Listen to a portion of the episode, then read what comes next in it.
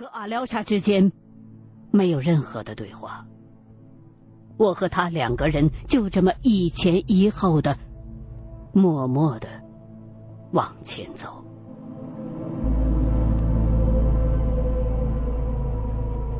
途中经过那片古代岩画的时候，我突然一个机灵，吃惊的呆在了那里。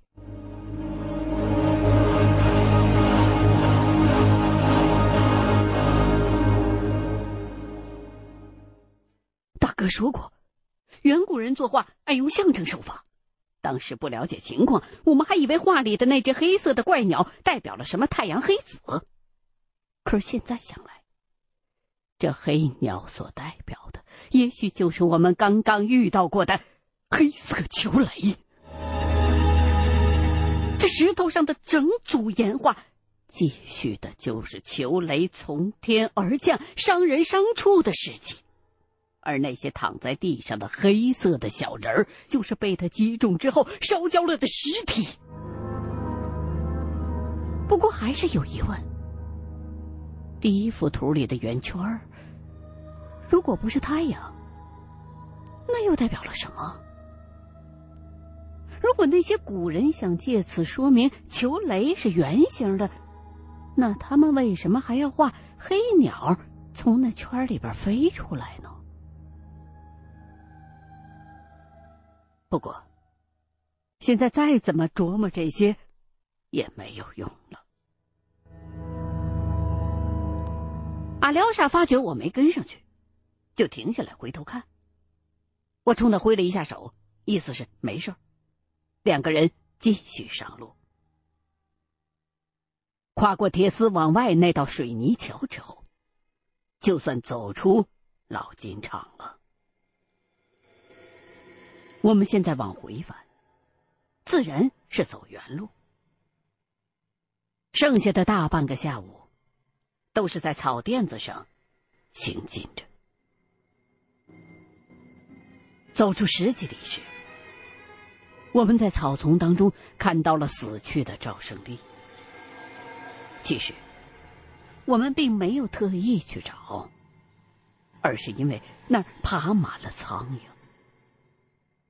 走近看了看，除了人正面的那些被烧得碳化了的部分，这具遗体的其他地方都挤挤囊囊的生满了蛆。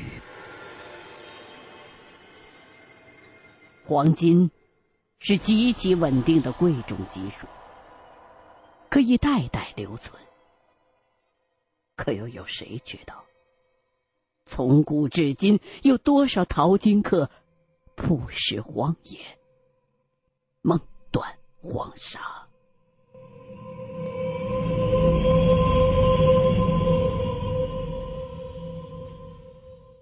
天黑之前，我们终于找到了上山的位置。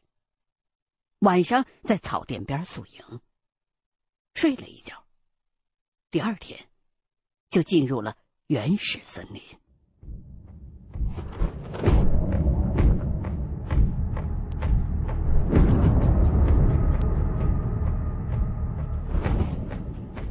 我和阿廖沙都没有什么兴致聊天，简直可以说毫无交流。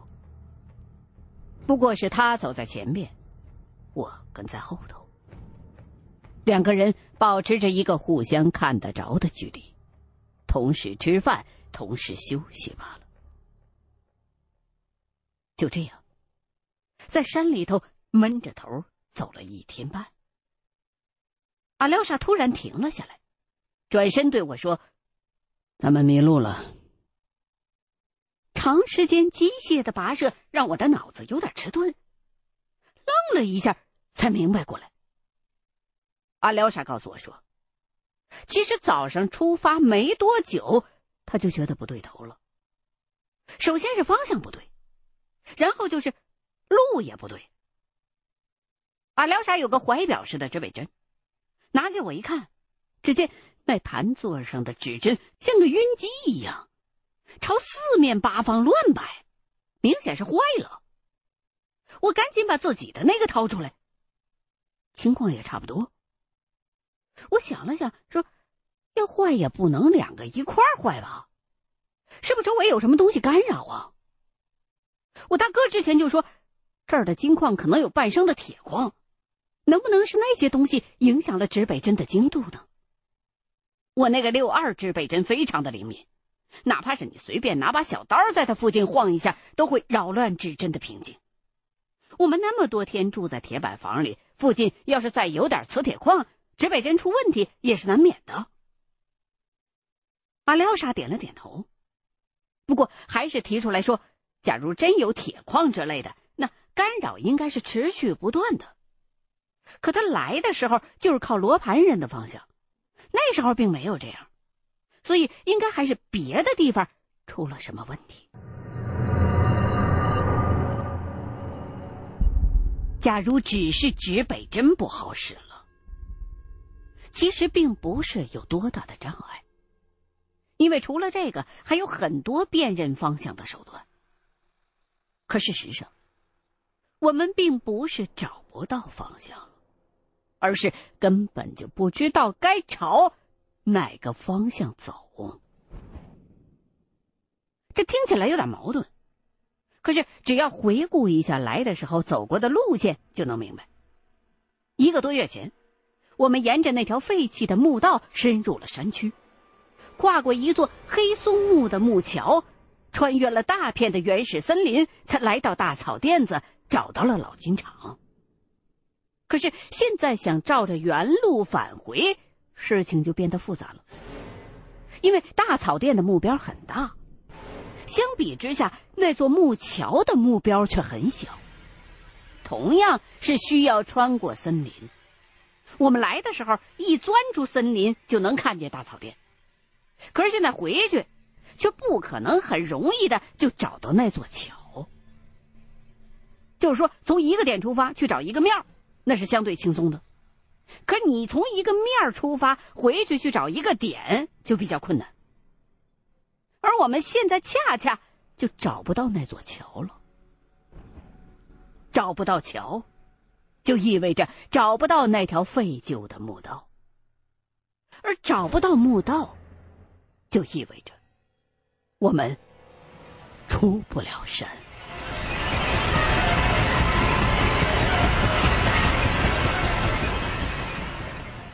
其实，阿廖沙跟我大哥一样，来的时候画过一份地图，上面有完整的路线。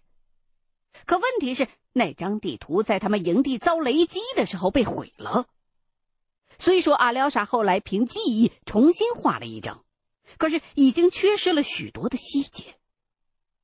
我们现在还能大概分辨出东西南北，可是因为没有精确的参照。所以，想找到那座关键的桥就变得艰难了起来。两个人只能一起使劲儿的回忆，然后重新定了个方向，继续上路。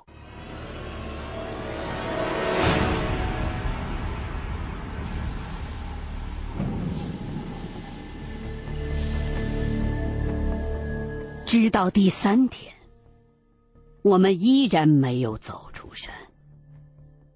两个人像没头苍蝇一般，在密林和沟壑间转来转去的找那座桥。眼前只剩下了高大粗壮的树干和大片的蕨类植物，时间仿佛凝滞了。我们俩精疲力竭，可是那座通向外界的黑松木大桥却像是被大山吞没了一般，一直。没有再出现。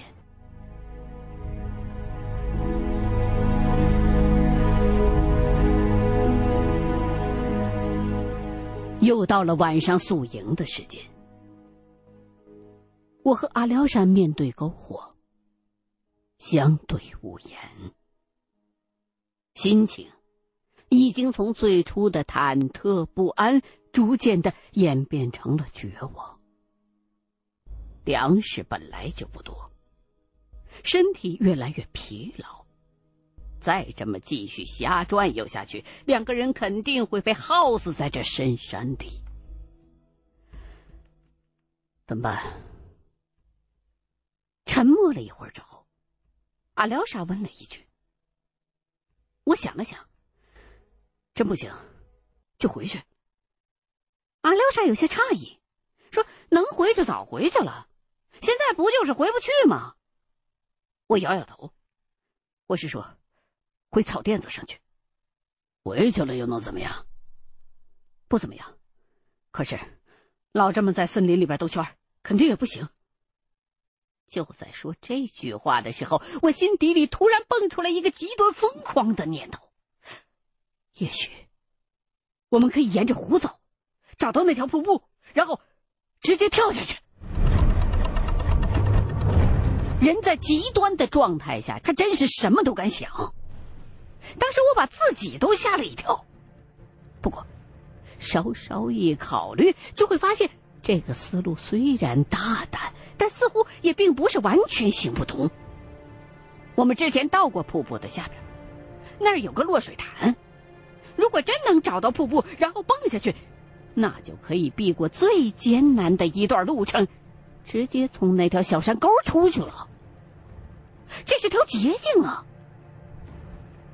阿廖沙吃惊的张大了嘴，有点不可思议的望着我。可愣了一会儿之后，他就问道：“直接跳，行不行啊？”迷路了好几天，两个人都快要被折磨疯了。阿廖沙没骂我异想天开，却问我是不是认真的，眼神当中流露出来的是几分心动。而他的这种反应倒让我冷静了下来。重新估计了一下那个瀑布的落差，在心算了自由落体的速度以及水的浮力，我又意识到这计划不靠谱。人从高处往水里跳的时候。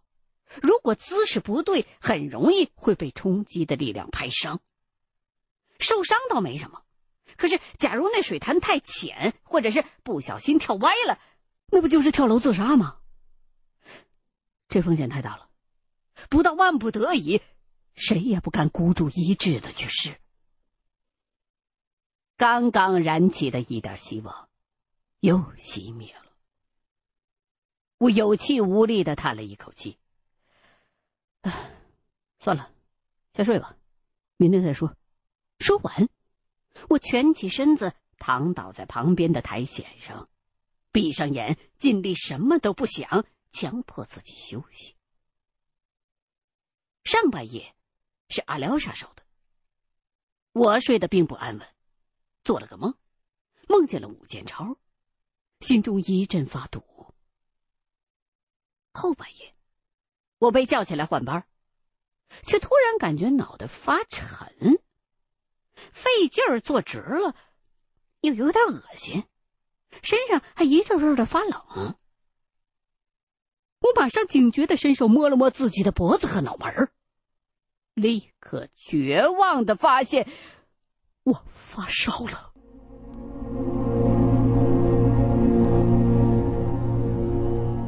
该来的。终究要来。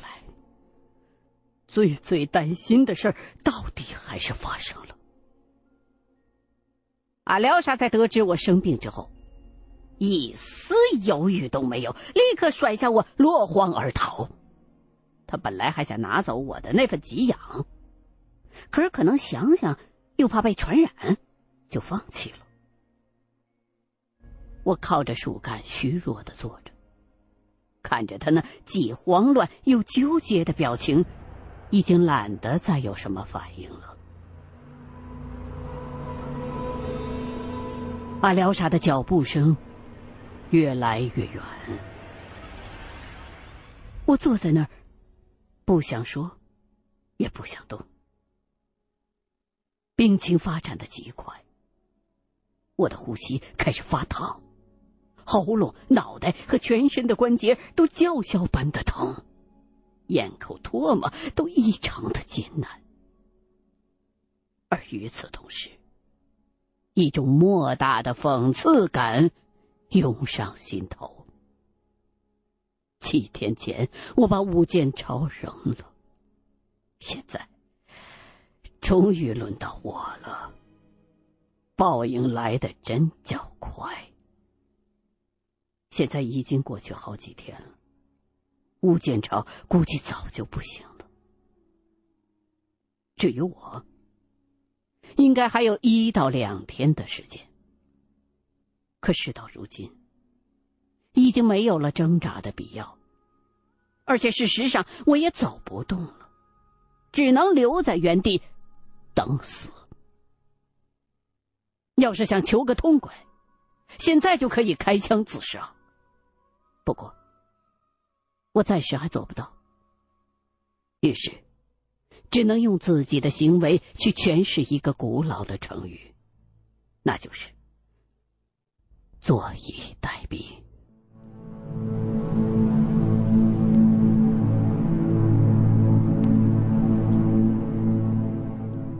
因为没有添柴。火堆已经快要熄灭了，于禁像个将死的人的眼珠，半睁半闭的盯着我，散发着微弱的红光。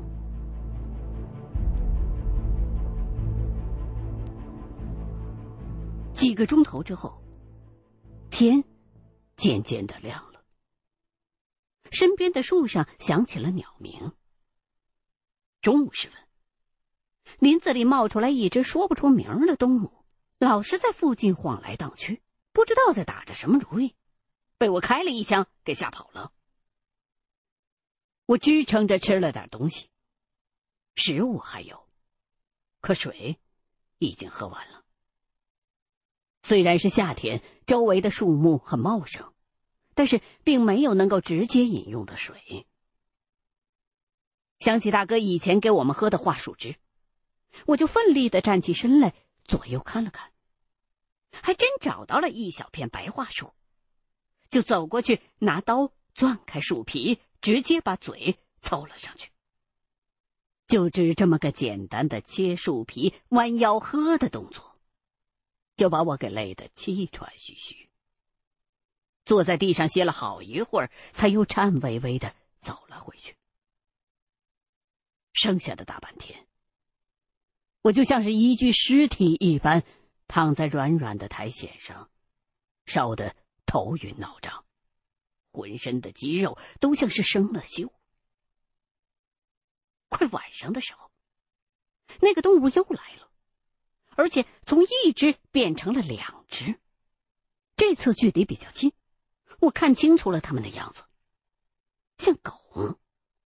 不过毛是红色的，应该是之前武建超说的那种柴狗。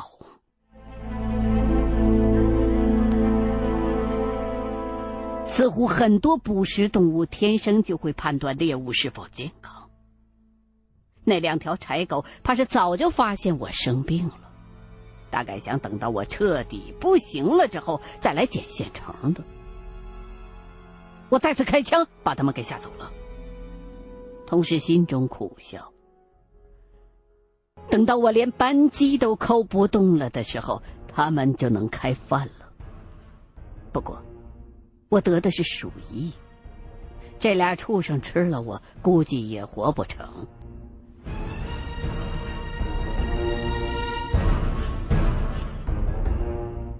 天儿黑了下来。我不得不把火再生起来，在附近捡了点枯树枝，累得我虚汗淋漓，俩腿发抖，像是爬了好几座山一般。半梦半醒的坐在火边只感觉自己的魂儿在一点点的往身体外头飘，眼前也出现了五彩斑斓的幻影，头。疼的像是扣了个铁箍。现在只要我昏过去，那两条柴狗就会扑上来咬断我的喉咙，把我撕成碎片而我最后的归宿，就是一堆白骨和几坨臭狗屎。一串鬼哭一般的声音把我从虚无的臆想当中拽回了现实。那是柴狗在远处长嚎。我开了一枪作为回应，把他们赶远了些，又把火拢旺。那两条柴狗时不时的就来骚扰，我保持着警惕，时而清醒，时而迷糊，浑浑噩噩的度过了一宿，总算是熬到了早上。太阳照常升起，和预想当中的不一样，我病情的发展速度慢了下来。这一整天只是发烧，既没有吐，也没有内出血。相比之下，杨耀武和武建超却在短得多的时间内都曾经表现出强烈的鼠疫症状。这是个让人惊喜的发现。有两种可能。一，也许我得了鼠疫，但不是败血性的，而是腺鼠疫或者非鼠疫。书上说过，这三类是可以互相感染转化的。二，也许我不过是寻常的发烧感冒而已，根本是惊弓之鸟，自己吓唬自己。我越想越觉得第二种可能性应该大些，因为照经验看。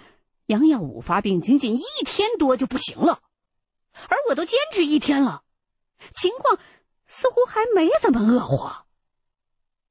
这就是说，还有希望。我一下子振奋了起来。先前以为自己死定了，万念俱灰之下，对一切都麻木了。可是现在突然发现不一定就会死，许多正常的感官就又回到了身上。开始重新害怕，开始考虑自己的处境。我首先翻遍背包，找出来最后几片感冒药，就着桦树枝吃了下去。就算不是鼠疫，在这种状态下生病也可能会致命的。我必须赶紧好起来。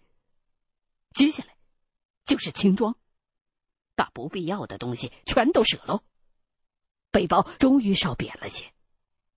我扶着树，艰难的站起身，找了根树棍做手杖，扎好包裹，背上枪，拖着沉重的身体出发。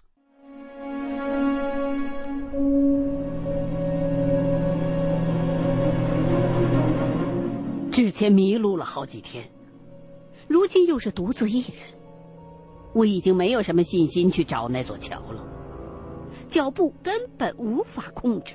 只能顺着地势一路往下走，希望先找个有水源的地方烧点开水喝。至于以后怎么办，我也没有明确的打算。实际上，现在往哪儿去毫无区别，当务之急是先离开这片林子，把那两条缠人的柴狗给摆脱掉。浑身犹如火烧。拄着木杖走得十分的吃力，心脏带着太阳穴突突的剧跳，前进一小段就要停下来歇歇。但是已经走出挺远了，那两条柴狗竟然还在鬼鬼祟祟的跟着。只要我一回头，那俩红影子就嗖的一下钻进树林。如果开枪吓唬，他们就再躲得远些。可不用一会儿，就又尾随了上来。其实我有枪也都是朝天放，我不敢真打死他们。大哥之前跟我说过，山里的柴狗最难缠，成群结队的，非常的团结，而且十分的记仇。现在只不过是两条，如果要是惹恼了他们，招来大群的柴狗，我就肯定跑不了了。听说，柴狗喜欢从肛门活掏猎物的肠子。这可不是什么好死法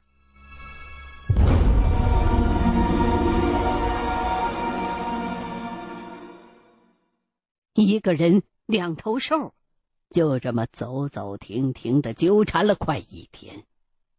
傍晚，一时间没有看清路的我，脚下一软。顺手拽住一根金丝条，顿时满手鲜血直流。可下落的势头还是没有止住，打了几个滚又刮破了脸，滑了一段距离之后，这才停了下来。沉重的背包好死不死的压到了身上。